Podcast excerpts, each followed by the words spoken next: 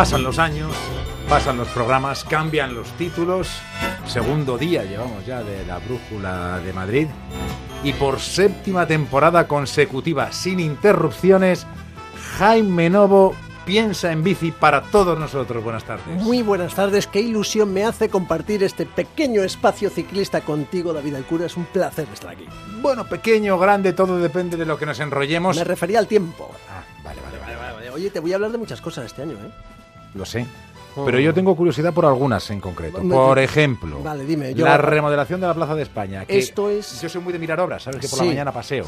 Y entonces ahora han puesto unos paneles con unos ojos de buey en los que tú puedes mirar las obras de la Plaza de España sin, sin pringarte. Estás allí mirando y entro en dura competencia con algunos señores y señoras que también pasan las horas mirar, mirando claro, la obra. es que es muy importante esto. Hay turnos para mirar por esos... Se pide por favor y es como cuando vas a hacer la compra. Bueno, pues la remodelación... Dentro, dentro. ¿Qué, qué, qué, qué- La remodelación de la Plaza Castellana, como sabes, ganó el proyecto uno llamado Welcome Mother Nature, que por si hay alguien de la ESO es Bienvenida a la Madre Naturaleza.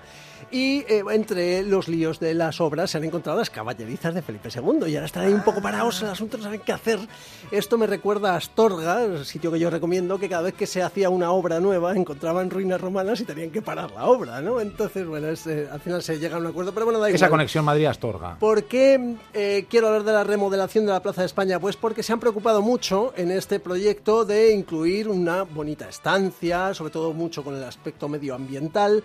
Ya sabes que conecta varias zonas verdes del alrededor, Plaza Oriente, los jardines de Sabatini, el Parque del Oeste, el Templo de Devot y también llega hasta Madrid Río toda esta gran remodelación.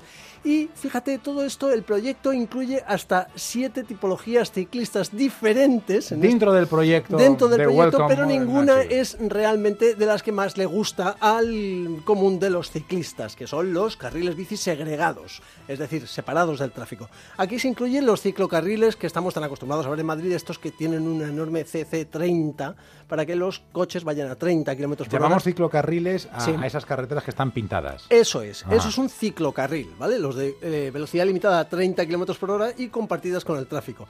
Estas, ¿qué pasa con las nuevas, con las que tienen previsto hacer en la remodelación de la Plaza de España? Pues que estás entre los coches que van eh, a tu izquierda y el carril bus que va a la derecha. Entonces los ciclistas se sienten habitualmente bastante acosados, aunque no es del todo inseguro.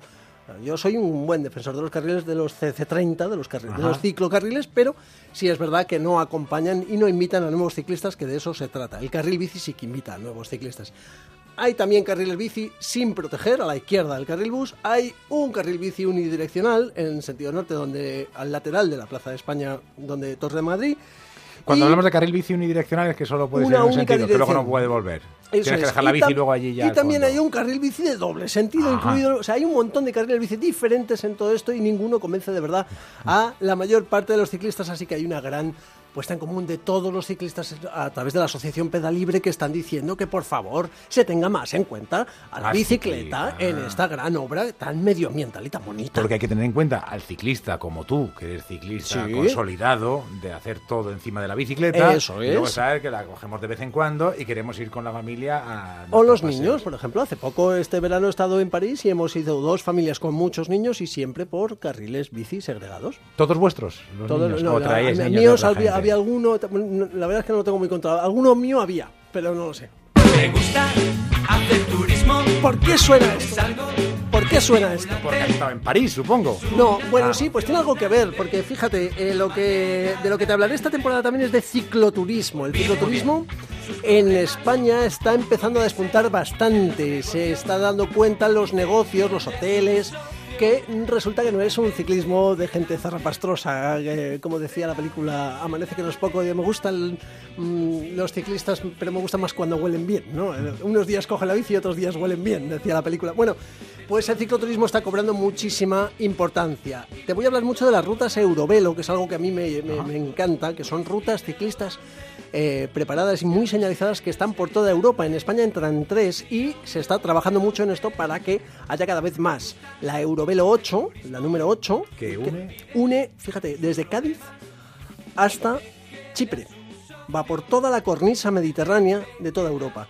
Entonces, esa es una que se Pero está a hay que punto de echar abrir. peonadas en la Bueno, bicicleta mira, no se buenas, trata de claro. hacerla entera. Hay una, hay una ruta de cicloturismo, una, un- una Eurovelo, no es el número ahora, que va pegada al Danubio, es el carril bici del Danubio.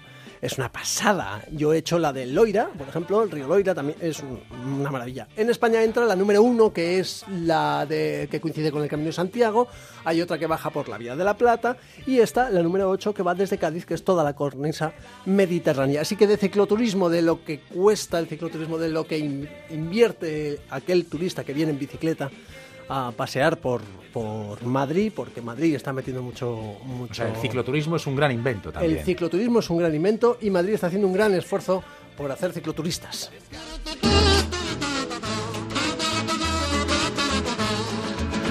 como los aparcamientos.